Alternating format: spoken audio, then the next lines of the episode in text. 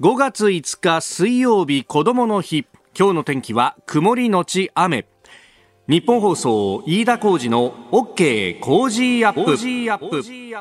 朝6時を過ぎました。おはようございます。ニッポン放送アナウンサーの飯田浩司です。おはようございます。ニッポン放送アナウンサーの新行市佳です。日本放送飯田浩二の OK コージーアップ。この後8時まで生放送です。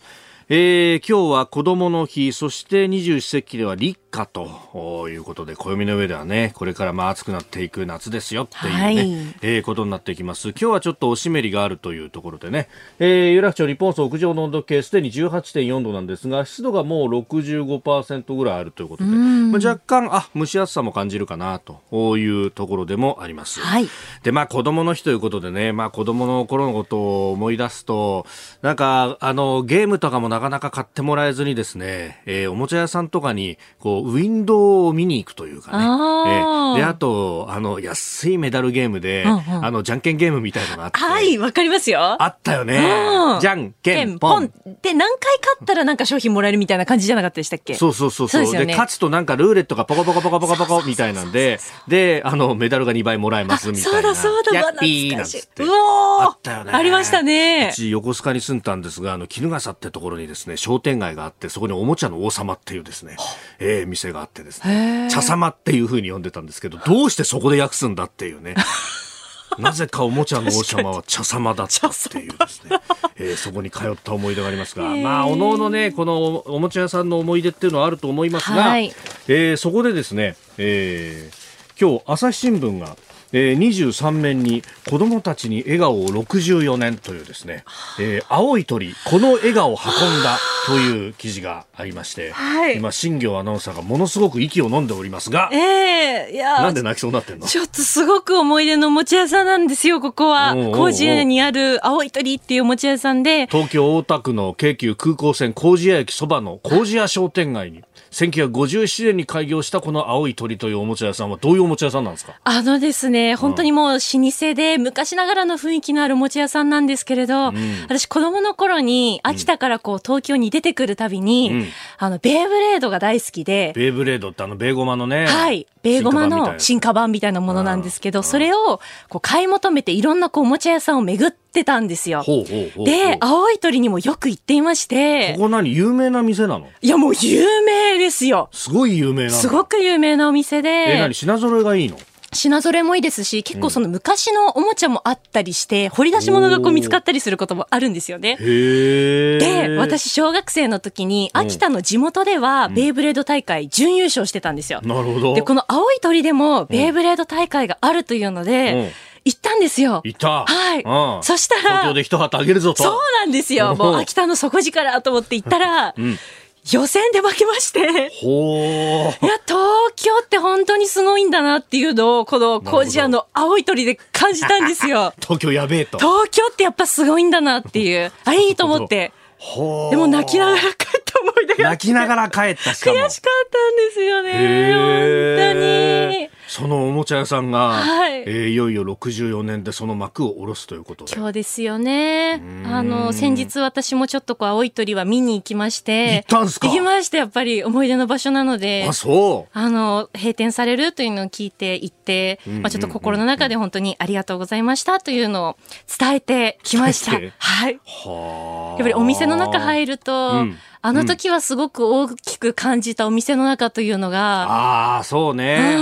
わかる。なんか、あれ、こんなちっちゃかったんだっていうね。で、なんかちょっと景色が違って見えるんですよね、お店の中が。まあ、昔はちっちゃかったから見上げるようにして、こう、ウィンドウ眺めたのが、はい、やっぱ目線が上からになるもんね。そうなんですよね。それだけでも全然違うよね。いやー。いろんな人のこう思い出があるお店だということなんですけれどもね。やっぱりこうスマホが出てきて変わったとか15年ぐらい前から、えー、お子さんの数が減り始めたなんていうね、うん、えー、ことも載っておりますが、まあ今ね、おもちゃのこう、数勢というものも変わってきて、それこそね、あのー、任天堂スイッチはまた増産しますみたいなことが出てきたりとか、はい、今だって公園見ててもさ、スイッチでみんなで通信して遊んでたりなんかするとさ、いや、これは時代が全然ちげえな、みたいなね。確かにそうですね。そうするとこういう街のおもちゃ屋さんっていうのは消えざるをなくなるのか。ちょっと残念なんだけどね。そうなんですよね。うん、やっぱり素敵な雰囲気があって、ずっとその街の子供たちをこう育ててきた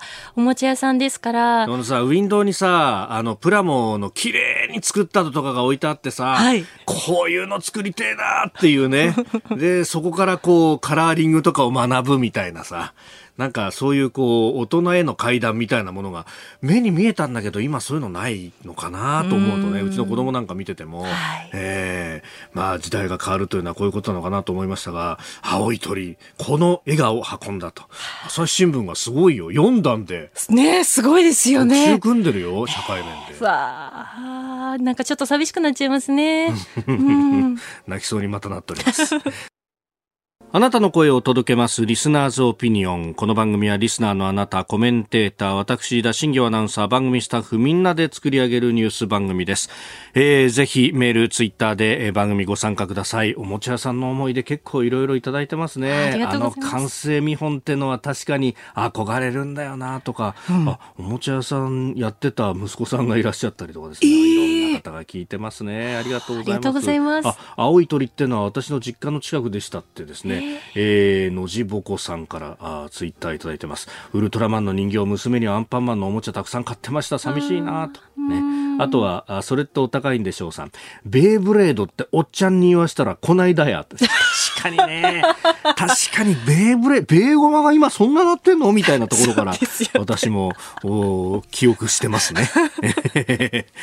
ここに微妙なジェネレーションギャップを感じるところですが、すねはい、今日は子供の日でございます。はい、えー、さああ、今朝のコメンテーターはジャーナリスト佐々木俊直さん、この後6時半過ぎからご登場です。えー、まずは日本にテレワークが根付かない理由についていろいろと伺っていこうと思います。えー、そして6時15分と7時25分頃、まあ、あの、の2パートに分けてですね、え、新型コロナウイルスに対応した様々な支援金について、えー、紹介をしてまいります。え、そして7時台取り上げるニュース、まずは、あ子供の数が40年連続減少、過去最小というニュース。それから G7 の外相会議、え、コロナ対策の地方創生臨時交付金、え、そしてスクープアップのゾーンではミャンマーで拘束の北角裕樹さんが起訴されたということ、まあ、この政府の対応等々についてですね、え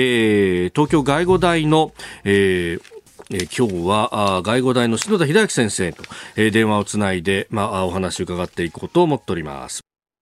ここが気になるのコーナーです。えー、今日の工事アップはこの6時台のここが気になるのゾーンと、それから7時台の、えー、教えてニュースキーワードのゾーンで、えー、コロナに負けないための支援金の情報をお伝えしていこうと思います。え、まずこの時間は新型コロナウイルス感染症対応休業支援金給付金、え、この実際について問題点も含めて触れていきます。まあ、あの、略してですね、休業支援金給付金とか、もっと短く休業支援金なんて呼ばれ方もしておりますが、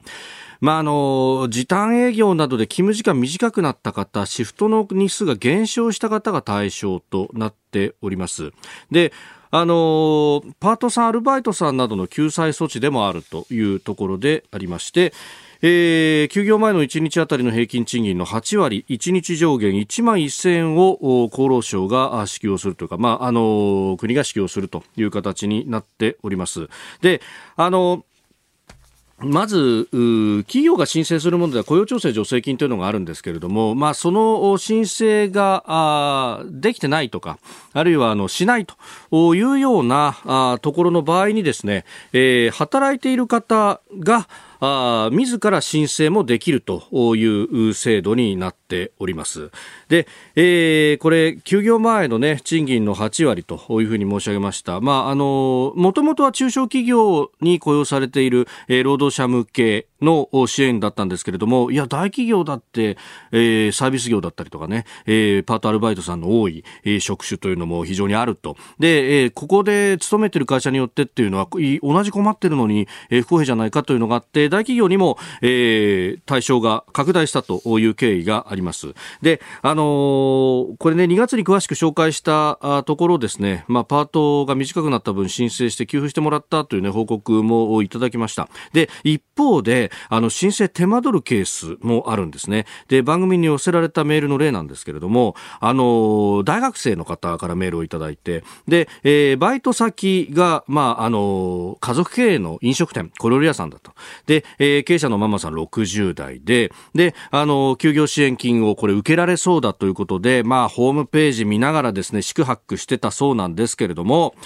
えー、まあ、あの、申請書類は2つあって、1つは、えー、申請者の連絡先だとか、休業の期間どのぐらいあったかなんかを自分の情報を書く書類で、で、もう1つが、えー、労働者と店側が一緒に書き上げる支給要件確認書というもので、で、この、えー、後者の支給要件確認書というのが非常に厄介で、これ、あの、事業者に向けてですね、労働保険番号を記入してくださいねっていう欄があるんですよ。で、これ、あの、労働保険番号ってですね、これ会社経営してる人だったら、あるいはあの、税理士さんとかだったらピンとくるんですが、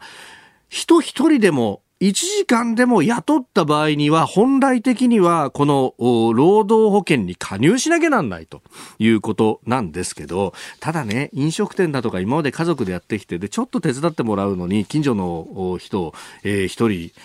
シフトに入ってもらったみたいなところで、いちいちそういう申請出さずにですね、今まであの、確定地獄とかも含めて、やり抜けてきたっていうところは結構いろいろあってですね、で、あの、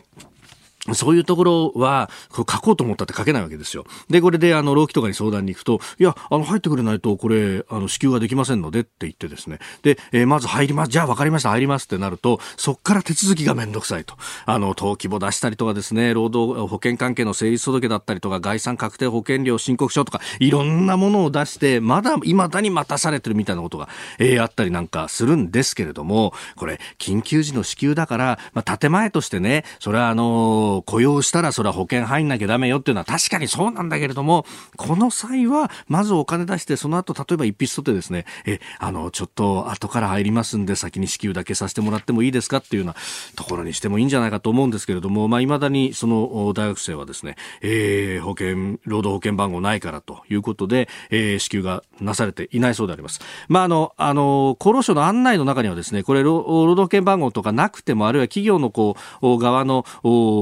協力がなくても申請できますというふうに書いてあって、まあ、その場合は、あの、こっちの、まあ、労働基準監督署だとかの方で、えー、企業と連絡を取って何とかしますからねっていうことが書いてあるんですけれども、まあ、現場のこの運用次第だというところはあるのかもしれません。まあ、一方でね、ゼリーさんなんかに行くと、いや、飯田さん、それ逆にね、あの、今までちゃんとちゃんとやってきた企業に関しては、きちっとすぐに支給されるような仕組みにもなってるんですよと。だから、ある意味、こう、まっとうにやってきた人に対しては、まっとうな支給がなされる仕組みでもあるんですっていうような指摘があって、それはそれでなるほどなと思うところもあるんですけど、まあ、ただね、あの、これ、あの、意図的にごまかしてるような会社だったらあれですけれども、まあ、そうじゃなくてね、まあ、で、中小零細でやってきて、まあ、今まで、まあ、ある意味な穴で済ましてきちゃったところっていうのは、まあ、そうは言っても困ってるんで、まあ、あの、今後改めますんでってところで、なんとかなんねえのかなっていうのも、非常にこうね、えー、現場でこう宿泊してる様なんかを見ると、えー、思うところでもあります。えー、まずは、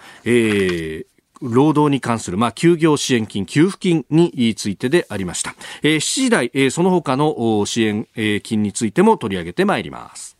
この時間からコメンテーターの方々にご出演いただきます。今朝はジャーナリスト佐々木俊直さんです。おはようございます。おはようございます。よろしくお願いします。さあ緊急事態宣言3度目が出されている最中ですが、テレワークをね、えー、できるだけやってほしいと、まあ、都知事なども呼びかけておりますけれども、これがあのなかなか浸透していかないというところについて、鈴木さん、あのツイッターでね、つぶやかれたりもしてますけれども。そうですね、あのまあ一旦広がったんだけど、はい、基本的には大企業中心で、うんうん、あんまり中小企業には広がってないと。しかも、まあ、大企業であっても、なんか継続的にやるっていうところは意外に少なくてですね、コロナ禍の緊急事態としてやってるだけで、はい、もしこのコロナが収束したら、まあ、終わりにするんじゃないかって、テレワーク自体はね。っていうところも結構多いっていうね、指摘がされてるんですよね。で、なんでね、日本でテレワークがあんまりね、定着しないのかと。結構、欧米なんかでもかなりテレワーク進んでて、はい、しかも別にコロナに限らずもうそっちに行きましょうっていうふうになってるんだけど、多分ね、これ働き方の問題なんじゃないかなと。雇用の形ですね。はい、よく言われるんだけど、日本ってあの、メンバーシップ型って言われていて、えーえー、社員として雇ったらどんな業務もこなしますと。縦横無尽にね。で、これに比べると欧米っていうのは、あの、ジョブ型って言われていて、はいえー、もうやる業務が決まっていて、それだけをやるっていう形であると。だから営業から人事みたいな人事異動はあんまり信じられないらしいですよね。だからジョブ型の方が業務決まってるんで、一旦そのこの仕事するって決めれば家であろうが会社だろうができるって感じなんだけど、日本のメンバーシップ型だと、結局何が降ってくるかわからないので臨機応変にいろんな仕事しなきゃいけないからやっぱりねその目の前に同僚や上司部下がいて、はい、そこでこうガーガー随随時やり取りしないと進まないっていう構図になっちゃってるからまあ、進まないのかなっていうね。まあ、どっちがいいかとはまあなかなか言い切れないんですけど、はい、ただね、やっぱり、うん、そのメンバーシップ型だとね、なんか、例えば転勤もしなきゃいけなかったりとか、はい、今の時代に働き方にちょっと合ってない部分は確かにあるんですよね。で、正社員もね、前より少なくなってきてるわけですから、はい、非正規雇用だとね、やっぱりジョブ型にならざるを得ないっていうね。うある程度やっぱそこをね、なんか、うん、会社のために自分を合わせるよりも、自分自身のコントロールで、仕事ができるようにした方がみんなが幸せになれるんじゃないかなってのは思うんですよ。でそう考えると、ね、日本も少しずつジョブ型に進めてリモートワーク、はい、テレワークでですね自分自身の仕事を自分の裁量でね、うん、時間配分できるようにした方が、まあみんなが幸せになれる可能性高いんじゃないかなと思うんですけどね。これね、あの、それこそフリーランスでやってる方々の中には、こう、旅をしながら仕事は全部リモートで、こう、ズームで会議やってみたいなので、楽しそうに仕事してんだそうなんですよね。僕なんかまさにそうなんですけどね、昨日まで福井行ってもらって、えー、おおそうですか。向こう行っても仕事ずっとしててってね。だからね、あのー、なんだろう、ワークライフバランスみたいな言葉あるんだけど、必ずしも、その遊ぶのがいいってわけじゃなくて自分でねコントロールできるかどうかのが大事なんですよね。朝起きてすぐメール見るみたいなの言うとそういう仕事の奴隷っていうふうに言われるんだけど僕はそうやってやってますけど、はい、別にそれは自分は好きでやってるから気にならないだけであって人から言われるから辛い。っていうね。だから自分の支配権、自分自身の支配権を自分に取り戻すことが多分大事なんじゃないかなと思います。確かに、あの、今までの仕事でも、こう、出張に行った時にちょっと羽を伸ばすとかって、うん、まあ、自分の裁量がそこで働くからだっていうのね。だからそういうところ、あの、ヒントになることはいっぱいあるのかもしれないですね。そうですね。えー、まずはあテレワークそして日本の働き方というところをお話しいただきましたえー、今朝のコメンテーターはジャーナリスト佐々木俊直さんです。あの先ほどまあテレワークのね話から、うん、あ日本の働き方まあメンバーシップ型かジョブ型かというような話もありましたが、えー、様々ツイートそしてメールもいただいております。サバミソさんツイッターです。えー、欧米は狩猟民族で追いかける役、罠を仕掛ける役、槍を投げる役など分業制で、えー、農耕民族まあ日本などですが、えー、みんなで手分けすることは多いけど同じことをやることが多い多いと、その辺がその働き方の違いにもつながっていってなるほどね、百姓って言葉があってね、あれは百の仕事って意味なんだけど、一、人で百の仕事をこなすから百姓だっていう、ね、あね、もうほら、もうわら編んだりとかね、草取りしたりとか、もいろんな仕事があるわけですよ。はい、まあ、ある意味、こう、ゼネラリストってことになるんですかね、ね。いろんな仕事をすると。そこが日本の強みであり、弱みでもあるってとこなんじゃないかなっていうね。まあ、そのね、あの、いろんなことをやるために、すり合わせたりとかのためには、やっぱりこう、まず顔を出さなきゃいけないっていう文化になっていく。まあ、その辺がね、技術の進歩によってどこまで代替ができる、うん、そうそう。たまに会うのはね大事なんですけどね、毎回毎回必ず会わなきゃいけない顔出せっていうのも結構面倒くさいなってそこら辺のねなかなかギャップが日本の今の辛いところではありますよね。特にだから若年層などがその辺の文化にこうついていけるかどうか、ね、そうなんですよね。だから、ね、テレワークもなんか100%テレワークがいいってわけでもなくて、やっぱり週1ぐらいは顔合わせた方がいいよねって最近1年やってみてだんだんなってきててだからさ見てると週1週2週金ぐらいのところは増えてますよね。あまあ、それでもね、残り5日を自由に過ごせると考えればそうですよね、そうするとその間ね、こうはあの、うん、ワーケーションで遠く行ったりとかね、できますもんね。できれば幸せになれるんじゃないかと。うん、はいここで、ポッドキャスト、YouTube でお聞きのあなたにお知らせです。ラジオ局日本放送の飯田浩二の OK コージーアップ週末増刊号を毎週土曜日の午後に配信しています。1週間のニュースの振り返りそしてこれからのニュースの予定。さらにトレーダーで株ブロガーのひなさんが今週の株式市場のまとめと来週の見通しについて解説。後半には新たに Cozy up コメンテーターがゲストと対談するコーナーもあります。ジャーナリストの長谷川幸洋さんと麗澤大学大学院客員教授の高橋史郎さんにご登場いただきまして選択的夫婦別姓をテーマに掘り下げていきます。土曜日もぜひチェックしてください。あなたと一緒に作る朝のニュース番組飯田浩二の OK コージーアップ。海外でお聞きのあなたそして関東以外の地域でお聞きのあなたからの参加もお待ちしています。5月5日水曜日子どもの日。7時台最初のニュースはこちらです。子どもの数40年連続で減少過去最少。総務省は昨日子どもの日に合わせて15歳未満の子どもの人口推計を発表しました。2021年は前の年と比べ19万人少ない14、えー、1493万人で1982年から40年連続の減少となり過去最も少ない人数となりましたえー、諸外国と比較しても子どもの割合が最低人数になっているというようなね、えー、ことが報じられております。これね、何を論点するかっていろんな見方があるんで難しい問題なんですけど、はい、そもそも都市化が進んで工業化、近代化が完了すると、どこの国でもほとんど人口は減っていく、うん、えー、少子化が進むっていうね、フランスとか増えてるって言われてるんだけど、まあ、手当があるってのはあるんだけど、一方でね、移民の人口増の方が実はそこをカバーしてるってい。う説も結構強くてですね、だから、先進国で人口を増やす方って、実は決定的なあのものってないんですよね、解決策はね。はい、だ減っていくのはもうしょうがないんで、これを引き受けるしかないんじゃないかなと僕は思ってて、で人口で例えば明治時代なんてね、3000万人台ぐらいしかいなかったんですよ。はい、昭和でようやく5000万、6000万ですから。だから今は1億2000万、もともと多すぎると。で、70年代ぐらいまではもう人口爆発だ、人口増えて大変だって盛んに言ってて、はい、だあの頃の、ね、厚生省とかのね、うん、あの資料を見ると、いかに人口抑制するかが日本の問題、社会問題ってすごい言ってたわけですよね。はい、その通りに人口抑制してるんだからいいんじゃないかっていう見方もできなくもないと。で最近よくねこの人口減で生産人口いわゆる労働者が減ってくるのがすごい問題だと言われてるんだけど、はい、一方でほらよく AI やね人工知能やロボットが進化普及してくると仕事が奪われるって言ってるじゃないですか。そうですね。はい。一方で仕事が奪われる一方で減っていくのが大変って、これは矛盾してるっていうか、確かに別々に語られてるでしょ。うん、ってことは混ぜれば人口減ってくるなら AI ロボットでカバーすれば、はい OK じゃんって。解決策になっていく。ねっていくって話になるんですよね。ただ問題は、その仕事が減っていって例えばなんだろうなその AI に奪われる仕事みたいなのがあってその仕事についてる人たちを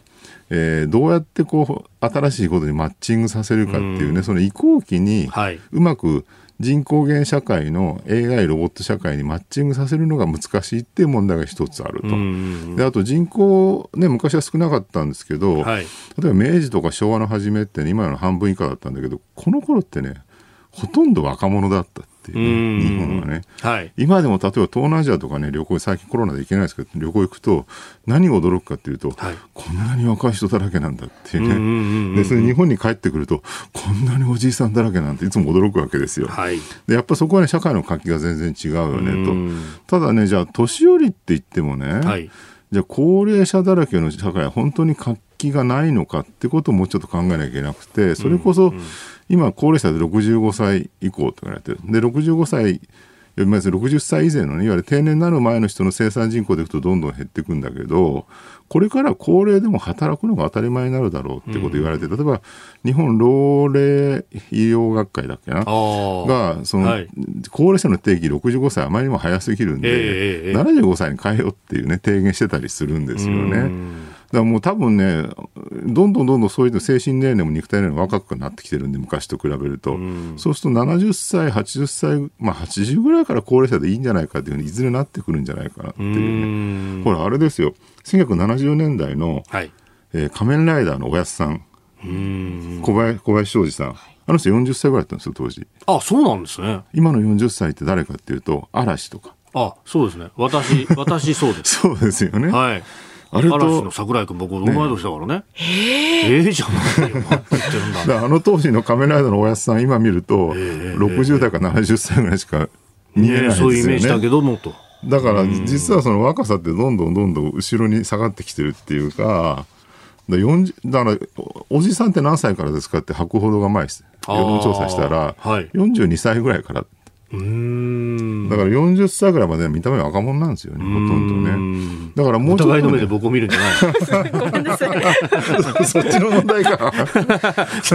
個人的な差はあるかもしれませんが。でも、そうですよね。もうちょっと、そのイメージに合う形で制度設計っていうのも変えていかないといけない。そうするとね、だから別にほら、あとね、年上だと IT 使えないとかね、コンピューター使えないって言わないんだけど、うんうん、そんなこともないっていう学術研究もたくさんあって、うん、単に本人が使えないと思い込んでるからであってね。時代が変わって今のデジタル使いこなしてる世代が高齢化してくると、別にみんな使いこなすはずなんですよ。はい、って考えれば、まあ、高齢化社会でもねなんかどんどん活気ある社会に作っていくってことは全然可能なんじゃないかな。日本の場合はどっちかっていうとそのなんていうのかな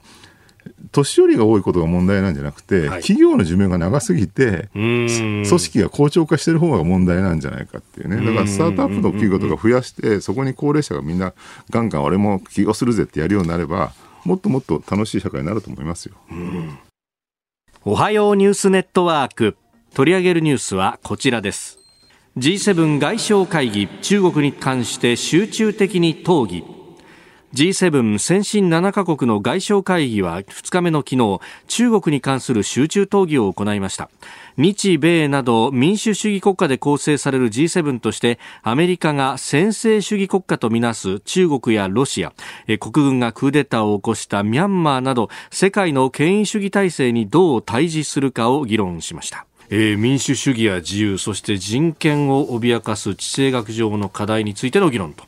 えー、北朝鮮やイランも議題に上ったということです。これね、アメリカでバイデン大統領になって、中国に対して弱腰になるんじゃないかって、みんなものすごい心配してたんだけど、ね、全くそんなことなくて、トランプ以上に強気の、はい。ね、姿勢って、これは日本にとってすごく良かったですよね。アメリカでずっとあるんですよ、中国に対して、なんか融和的な姿勢を取ってれば、経済成長してね、その先進国に中国がなってくると、はい、他のリベラルな国と同じように穏やかになっていくんじゃないかって期待する、そういう、まあ、ね、あの外交してずっと取ってきたんだけど、結局ならなかったんですよね。はい、でそれに対して日本はね、いやいや、中国かなり強権的だし、ね、その対外的にも非常に強い姿勢出てるから、このまま中国をね、弱腰してたらまずいよって思ってたんだけど、オバマ政権とかもならなくて、ちょっと歯がゆい思いしてたと。はい、で、トランプになった時にトランプは対して中国に対して非常に強い姿勢出たんで、日本としては、まあトランプはね、アメリカ国内ではすごい言われてたし、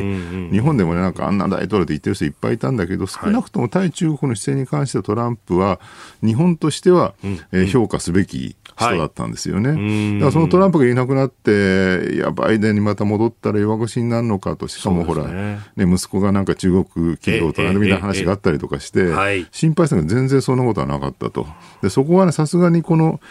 ね、中国の問題に対ついて、その世の中の時流が変わってきてることを、ね、プロ集団ですから、バイデン政権の外交官はね。で、彼らよく理解してるなっていうね。はい、で、非常に面白いのは、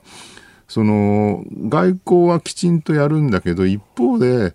なぜトランプ大統領が生まれてきたかっていうと、そのね、例えばさ、イラク戦争やったりとかね、はい、中東にこうコミットしたりとかして、ガンガンお金使いまくったと、その割にアメリカ国内ではもう貧乏な白人が大量に出てきてね、え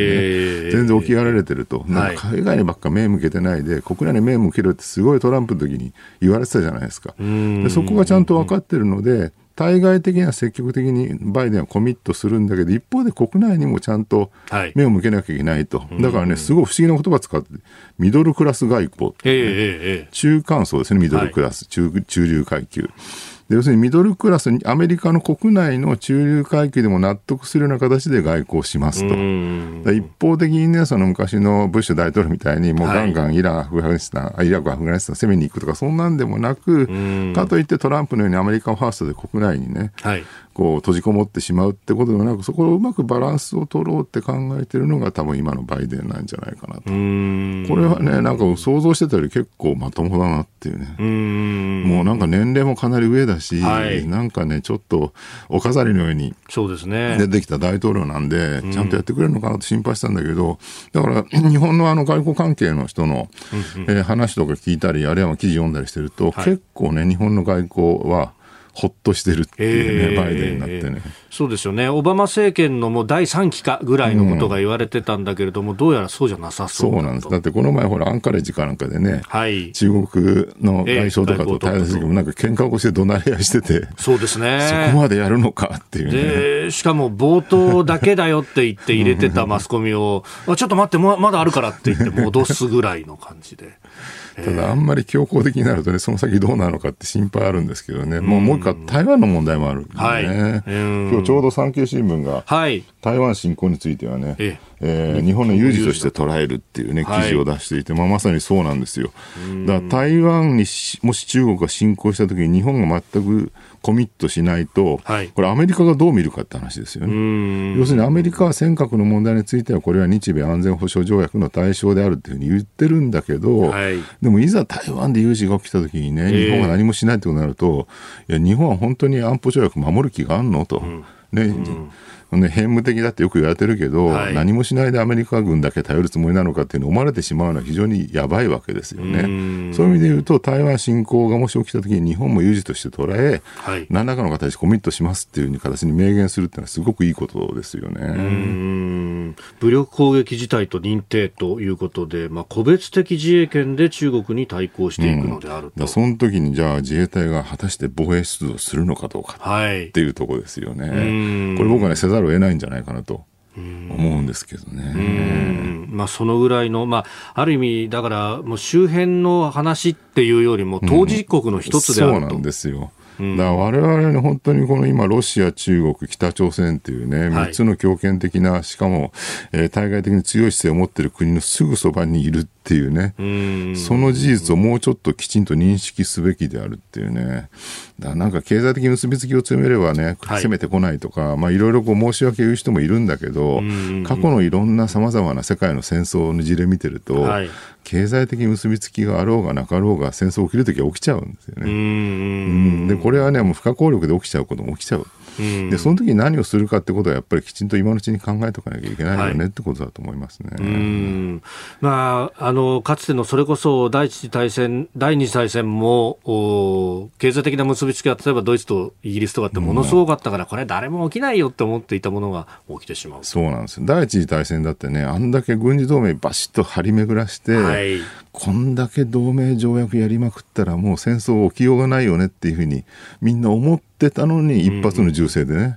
起きちゃったわけですから。ある意味、同盟の抑止力みたいなものを、ある意味過小、課題に評価してた可能性があるわけですかね。そうなんですよね。だから戦争って本当にね、なんだろう、人間のコントロールの及ばないものである。っていうね、ことは考えなきゃいけないなと思うんですよね。あの、慶応 SFC 研究所の左直明さんが、うん、あの、最近論考を出してましたけれども、なんか抑止力ってものに対してみんな過大に評価しすぎてないかと。うんうんうん、抑止力とともに、その、あの、起こったらどうするっていう対処力の部分をちゃんと議論しておかないと、結局ハリコントラに終わっちゃうぞというそうなんです。あの、ある意味で冷戦時代っていうのはね、核の抑止力って、ね、異常に強かったので、はい、しかもまあね、米ソ超大国2つの国っていうのがあったから、ある意味、それは平和な状況だったわけですね。要するに、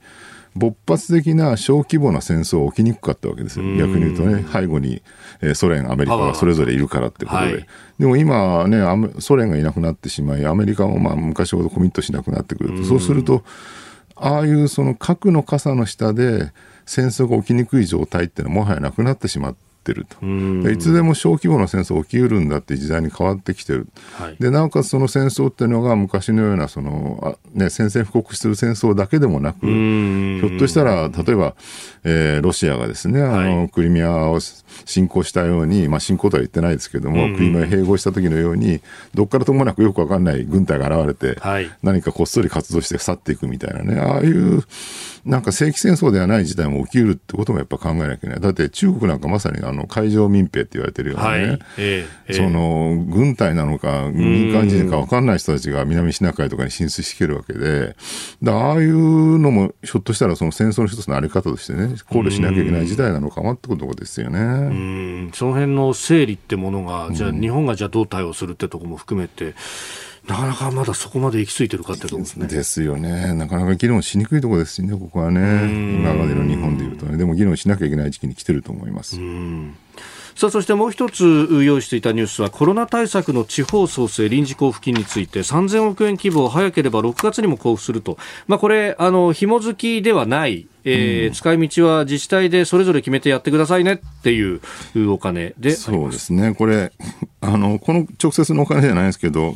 ちあの交付金で、はい。えー、能登町だっけな、金沢あはいはいはい、イカの置物を作ったっていうのがね、えー、話題になって。2500万でイカの置物を作ったのかっていう。で、しかも昨日、英語の BBC ニュースで報じられてしまったってい思わずあの、80年代末のふるさと創生1億円っていうのをちょっと思い出しました。各市町、市区町村に1億円配った、ね、そうそうそう。僕ちょうどあの時に新聞記者で田舎にいたんですけども、すごい各市町村となんかね、金の延べ棒を買って町民に見せるとかね。そう、ありましたよね。ありましたね、それ。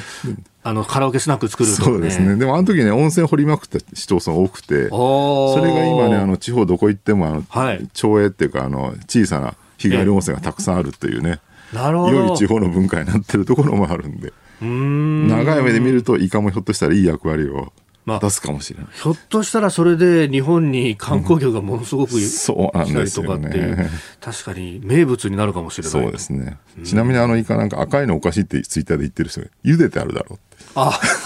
なるほど。生きてるイカは透明だろって。あなんか、当初案では透明だったんじゃないかみたいな話が、ね、いろいろ出てきてますよね、うん。そんなことまで議論するのかっていう。まあ確かにね、ネットの時代っていうのはそこまで掘り下げて、すごいですね、いろんな情報が出てくるという。えー、坂本地方創生担当大臣は、地域の実情に応じた事業者への支援を着実に実施できるようにしっかりと後押ししていきたいと。まあ財源ができて、ちゃんと、ね、そうですね。まあお金はもうあっても本当に必要な金どんどんあると思うので、使ってほしいと思います、きちんと。続いて、教えてニュースキーワードです。新型コロナウイルス対応支援金。3度目の緊急事態宣言が発出され昨日で10日休業要請や時短要請売上の激減労働時間の減少など経済的に逼迫する企業や人をどのように救済する措置が取られているのかこの時間まとめてご紹介いたしますえー、ということで、まあ、本当、業種によっって人によって非常に大きな痛みがあるという中でどういったことがされているのか、まあ、結構これがねあの省庁ごと縦割りだったりとかもするところがあるんでなかなか分かりづらいということもありますんでこの時間まとめてご紹介いたします。えまずは中小の法人や個人事業者のための一時支援金、えー、一時支援金と呼ばれてますがこれあの経産省がやってるもんです。あの飲食店は時短だとかあるいはあの休業要請で協力金だとかっていうのがあの各自治体からも出てておりますが、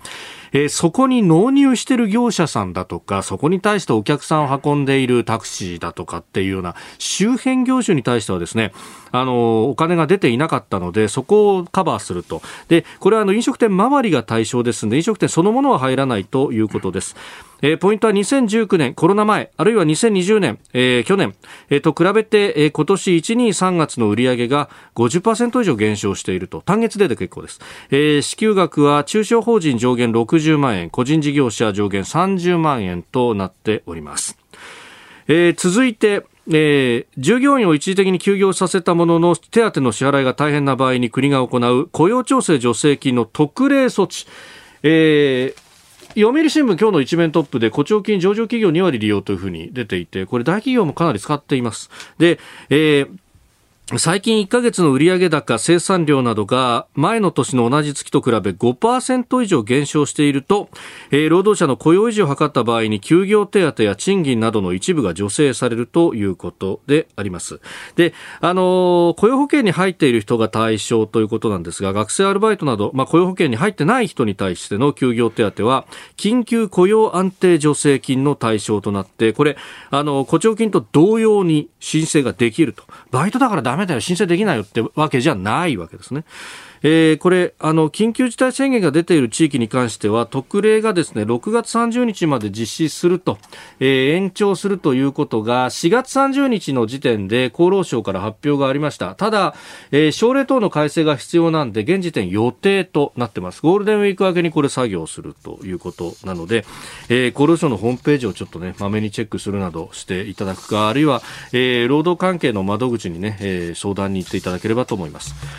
それから小学校の休業等対応助成金というものもあります。あの、今回の緊急事態宣言に関しては基本的に一斉休校はないということになってて、今も学校、あの、開いてるところは多いと思うんですが、一方でクラスターが出たりなんかすると、えー、学校単位で閉めたりというようなことは出てまいります。で、えー、それに対してですね、まあそうすると働きに出れなくなるじゃないかと。まあ特に、あの、非正規雇用の方などで仕事を休まざるを得なくなると収入がいきなり途絶えるということにもなりますんで、えー、こうした労働者に対して年次有給とは別に賃金全額支給の有給の休暇を取得させた事業主に対してまず助成金があると。で、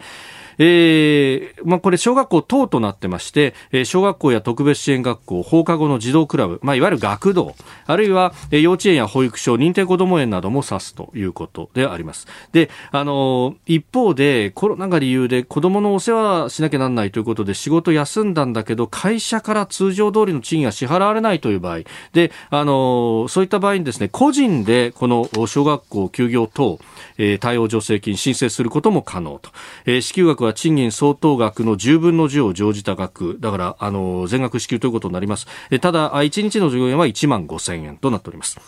それから家賃補助。住住居確保給付金というものもありまして、まあ、あの収入が減ってしまってまだ離職廃業までは至ってないけれども、まあ、ただこのまま行くと家賃支払えなくなって追い出されてしまうとかね、えー、そういった方に一定期間家賃相当額支給できるように制度拡充されています。で原則3ヶ月なんですけれどもこれ一定要件満たせば最長12ヶ月まで延長可能というふうにもなってますんで、えー、これ、ただね、あの、現在の世帯の預貯金の合計額だとか、直近の月の世帯収入合計額など細かい条件もありますんで、えー、詳しくはウェブサイト、まあ、厚生労働省のウェブサイトで住居確保給付金についても、あの、出ておりますんで、確認いただければと思います。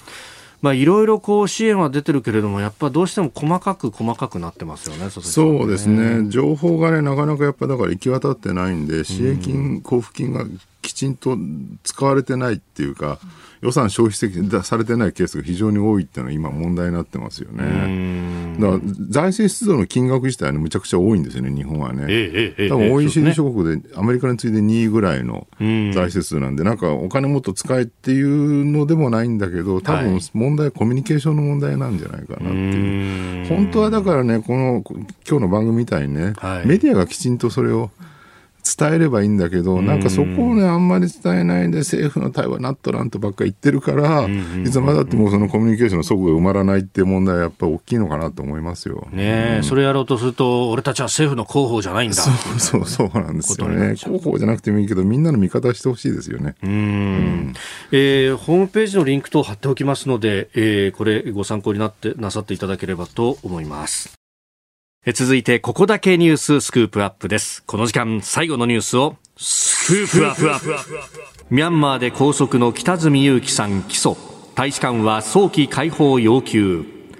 在ミャンマー日本大使館は昨日最大都市ヤンゴンで治安当局に逮捕されたフリージャーナリスト北角裕樹さん45歳が虚偽ニュースを広めた刑法違反と入国条件に違反した入国管理特例法違反の罪で起訴されたことを確認したと明らかにしました。日本大使館は引き続きミャンマー側に早期解放を求めることにしております。えー、虚偽ニュースを広めた罪が最高で禁錮3年、入国管理特例法違反の罪最高で、えー、禁錮5年となった。おります。まあこれ報道機関の人間がということも含めてですね。日本がどう向き合うかってなかなかこれ難しい話ですよね。えー、そのあたりも含めましてですね、今朝は東京外国語大学教授で国際政治学者篠田秀明さんに、えー、この背景、さらに裁判の行方や、えー、日本として取るべき行動などについて伺っていこうと思います。すでに電話がつながっています。篠田さんおはようございます。おはようございます。ご無沙汰しております。よろしくお願いいたします。さあ、島さん、まずこの起訴というところまで来ました一連の日本の対応についてどうご覧になってますか？うんまあ、日本の対応という言い方で申し上げますと、ええ、まあまあ、ちょっと私もいろいろと調べて発言もしているわけですが、はい、大変にあの不十分な印象を受ける対応にはなっていると思います。一言で申し上げると、はい、原則がない、戦略がないっていった言い方もされますけど、まずその戦略以前に、対応の原則が見られないということが、まあ、我々国民からしても大きな不安をかきたてる材料ではないかなというふうに思います。うん。原則という部分は、やっぱりこう超えちゃいけない線を設定し、そこまで来たら、ちゃんと行動するっていうことですか？そうですね、すごく大きなところで言えば、はい、まあ、非常に甚大な人権侵害が起こっている、まあ、人道に対する罪と言ってもいいようなものが、証拠もあの画像、動画で相当に現代のことですから積み上がってきている、はい、でそれについて日本政府はどう考えるのかということについて、まあ、何ら発言をしていないわけですよね、まあ、暴力はやめたほうがいいといったことは言っておりますけれども、はい、まあ、非常に一般論に終始しているという印象がある、今回の北角さんの事件で言いますと、はい、大使館は早期解放要求という報道もされていて、そこまでは分かるんですけれども、はい、例えばわれわれからしてみると、虚偽ニュースを広めた刑法違反、ここはちょっとその違反行為それ自体に対する具体的な抗議というものがあってしかるべきではないか、しないのであれば、一体しない理由は何なのかということは、非常に気になるところではありますけれども、そこはあえて沈黙すると。いうようなあの作戦を取っているようですけれども、果たしてこのような作戦が、何らかの生産的なところに連れていってくれるのかどうか、非常に不安があります。うんまあ、あの篠野さんご自身もツイッターなどで相当さまざま発信していらっしゃいますが、その、まあ、あの諸外国から見て日本のこう存在というものはどう見られているのかっていうのに対して、まあ、あまりにこう日本国内無頓着なんじゃないかというご指摘もありますね。5月3日、日本では憲法記念日でしたけれども、はい、国際的にはワールドプレスフリーダムデー、うん、あのまあ、報道の自由の日であったわけですね。はい、で、ここのあの日を捉えて、在ミャンマーです。世界的ではなくて、ミャンマーにいる在外交官が18カ国、うん、まあ、その中には EU 代表部含まれてますので、はい、EU 加盟国が入っているという意味では、18ではない、もっと大きな数がの、まあ、でも基本的には自由主義諸国と知られている、はい、我々の同盟国、米国を中心とする、えー、国々が集まって、えーまあ、報道の自由を訴え、具体的にミャンマーの、まあ、軍に拘束されているジャーナリストの解放を訴えている、まあ、言ってみれば北角さんの解放を訴えてくれているわけなのですが、はい、日本はそこにあえて入らないと、今までもずっとこういう共同声明に入らずに、はい、まあ、かなり国軍の気に気を使っている、忖度していると言ってもいいような、あ感じですけれども、はい、まあ、各国からしてみると非常に複雑な心境だと思いますよね。日本人の解放を求めて共同声明出しているのに日本政府は入ってこない。はい、それなんかこそこそと、なんかこう交渉でもしているんだろうけれども、なんかそのうちなんか妙な身の代金でも払って、はい、あの、えと、怒っていた人たちのことを横目になんか勝手なことするんじゃないかっていう気持ちになると、まあ国際的な信頼感の問題にもなりうるかなと、まあ国軍のに対してどう政策を取る、国際的な政策を取るかっていう問題でもありますけどもね。さあ、スタジオにはジャーナリスト、佐々木俊直さんもいらっしゃいます。石野さん、よろしくお願いいたします。この件でね、その、まあ、ミャンマーを批判するってことは孤立させるっていう方法だと思うんですけれども、一方で、あまりにやりすぎると逆に中国やロシアのようなですね、強権国家に接近してしまって、はい、えー、向こう側に追いやってしまうっていうような、そういう心配ってないんでしょうか、うん、今ちょっと篠田さんとの回線があ切れてしまいましたので、ちょっと今かけ直しておりますが、はい、まあ確かにそこの部分をね、うん、あのこう心配するというか、えー、中国側に追いやってしまうんじゃないかっていうことがあって、まあその辺がこの日本の立場の難しさみたいなことを、ね、難しいところですよね、えー、いう向きもありますが、えー、そのあたりを篠さんもどうお考えなのか、まあ、一方でその篠さん今お指摘ご指摘があった、うん、えー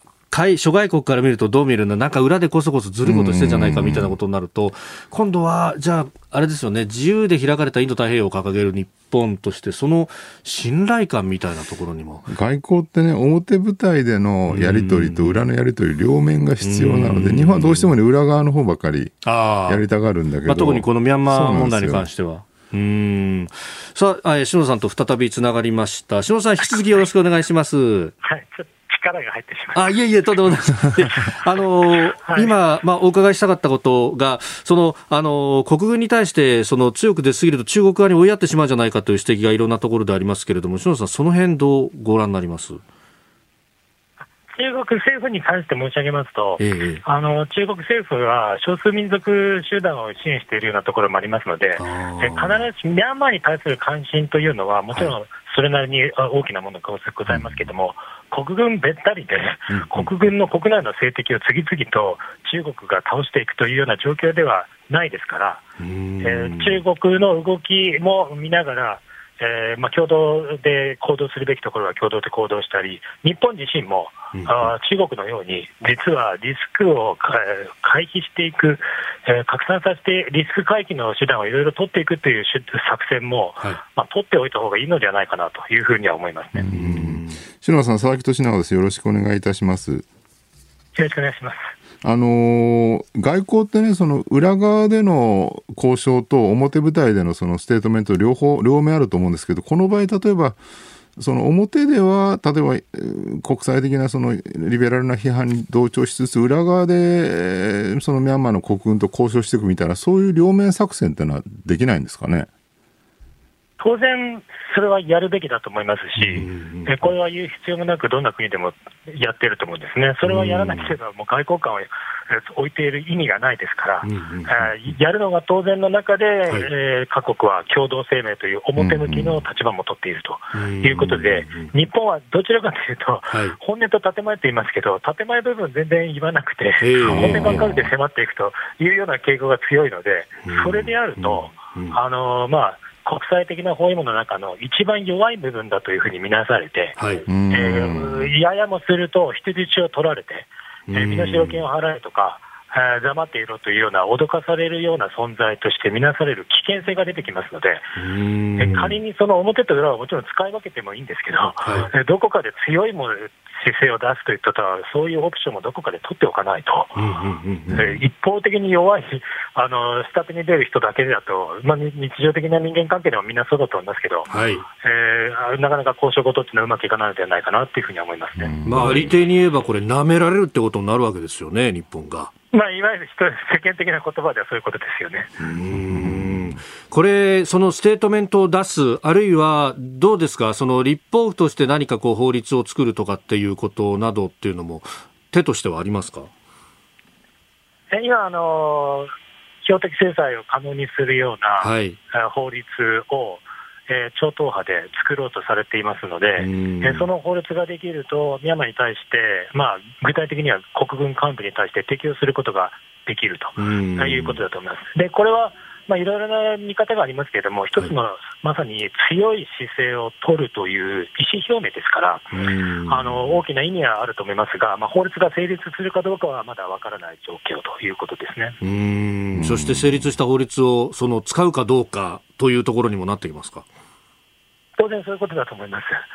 えーそれは国軍の態度を見て、はい、えー、判断すればよろしいことであるとは思いますけどもね。あオプションとして持っておくというだけでも、やっぱメッセージとしてはあるということですね。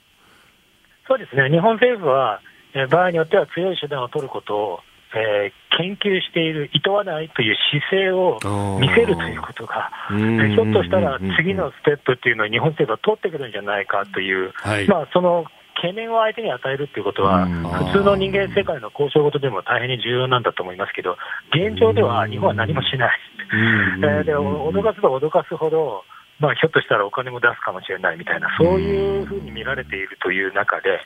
例えば、えーまあ、太一が大きなパイプを持ってると言いますけど、こういう外交の、非常に狭まった状況の中で、はい、個人的な才覚だけで結果を出せと言っても、ちょっと無理ではないかと思いますね。うん。なるほど、よほどの交渉の天才ならできるんでしょうけど、それはかなり非現実的なレベルでの交渉の天才であって、もっと大きな枠組みという裁量権の範囲を作ってあげないと、無理だと思いますね。うん。そうか、そのこう姿勢を示すだけでもメッセージになるとか、そういったことの検討っていうのが、あの報じられもあまりしないし、こうなされているように、まあ、表には見えないというところが、そもそも問題なんですね。そうですね、あのミャンマー軍も世界各国の状況を当然把握しているでしょうから、はい、国会の様子とか、えー、北風がいいのか、太陽がいいのか迷っているといったような国会を見た上で、えー、大使が例えば日本は怒っていると、あらゆる手段を取ると言っても、いや、お宅の大臣はまだ迷ってるようですけどっていうふうに反応されるわけですよね。そその時にやっぱり大使はそういう発言をできないとなると、はい、もっとあの巧妙な手段でなんとか説得してみろっていうメッセージが東京から来ると思うんですけど、そんなことを現場の大使に命令しても無理だと思いますよね。なるほど。島さん、またぜひ、あの、スタジオでもいろいろ教えていただければと思います。どうもありがとうございました。はい、どうもありがとうございました。失礼いたします。えー、東京外国大学教授国際政治学者篠田秀明さんに伺いました。戦略だとか大戦略という部分す。ごいですね。心理戦ですよね。だからやっぱり右側でね刀持って左側で握手するってよく言われますけど、はい、やっぱそういう刀のバックアップなしに喋ってこいね交渉しろって言われてもそれ何の材料で交渉するのか。ねこういくらパイプがあっても交渉材料がなければ交渉できないって当たり前の話ですもんね。えー、ミャンマー情勢、日本どうするというところを掘り下げてまいりました。このコーナー含め、ポッドキャスト、YouTube、ラジコ、タイムフリーでも配信してまいります。詳しくは番組ホームページご覧ください。ポッドキャスト、YouTube でお聞きいただきまして、ありがとうございました。あなたと一緒に作る朝のニュース番組、飯田浩司の OK Cozy up。東京有楽町のニッポン放送で月曜日から金曜日朝6時から8時まで生放送でお送りしています。番組では公式 Twitter でも最新情報を配信中スタジオで撮影した写真などもアップしていますコメンテーターのラインナップ放送した内容の書き起こしインスタグラムや飯田浩二アナウンサーのポッドキャストなど詳しくは番組ホームページでチェックしてください。そしてもう一つ飯田浩二アナウンサーが「夕刊富士」で毎週火曜日に連載中。飯田浩二の「そこまで言うか」こちらもぜひチェックしてください。